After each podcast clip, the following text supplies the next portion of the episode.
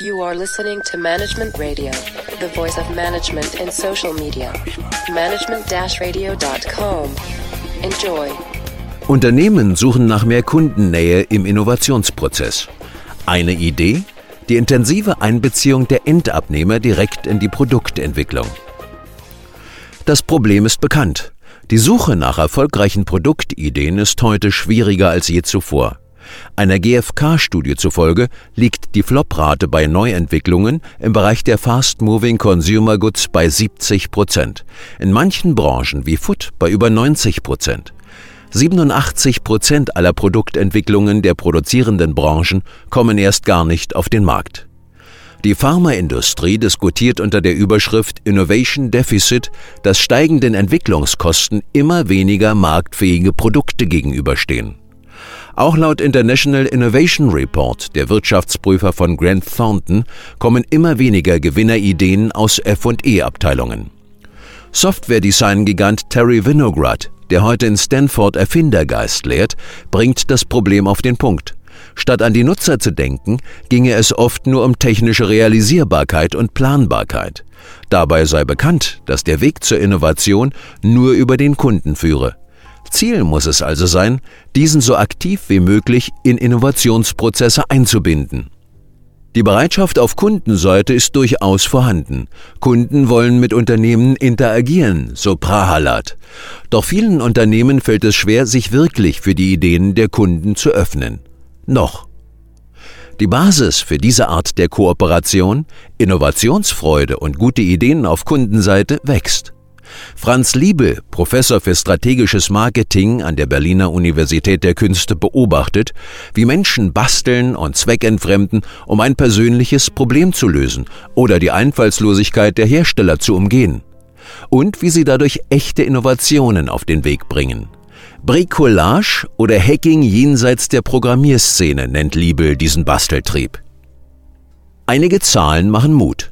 40 Prozent aller erfolgreichen Innovationen beginnen laut International Innovation Report heute bereits beim Kunden. Es ist also möglich, deren Produktivkraft zu nutzen, vor allem für Unternehmen, die beobachten, wie sich die Kunden im Internet entfalten. Es gibt enorme Innovationskräfte, mit denen noch vor wenigen Jahren kein Manager gerechnet hat, sagt Yuchai Benker, Rechtsprofessor in Harvard und Vordenker der Open Source Bewegung. Diese sind zu einer ernstzunehmenden Konkurrenz für Konzerne geworden.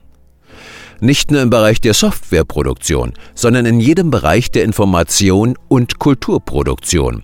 Von Enzyklopädien, Wikipedia, über Nachrichten, Huffington Post bis zur Unterhaltung, YouTube.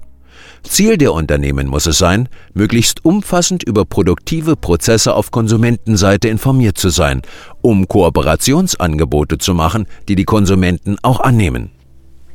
Dabei geht es nicht nur um die Käuferschichten in der ersten Welt. In der wachsenden Schicht kaufkräftiger Konsumenten in den Schwellenländern nimmt die Bereitschaft zu, selber Input zu leisten, statt sich mit abgespeckten erste Weltprodukten abspeisen zu lassen. Sie generieren Produkt und Service wie Prozessinnovationen.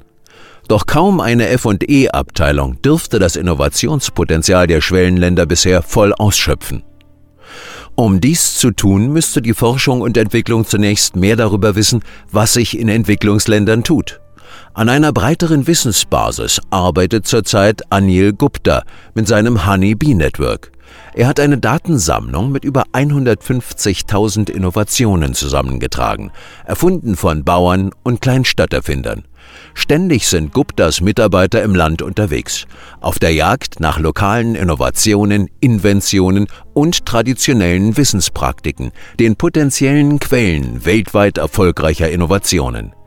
Genau dieses lokale Wissen kann relevante Signale über die drängendsten Probleme der Bevölkerung liefern und Ideen, wie diese gelöst werden könnten.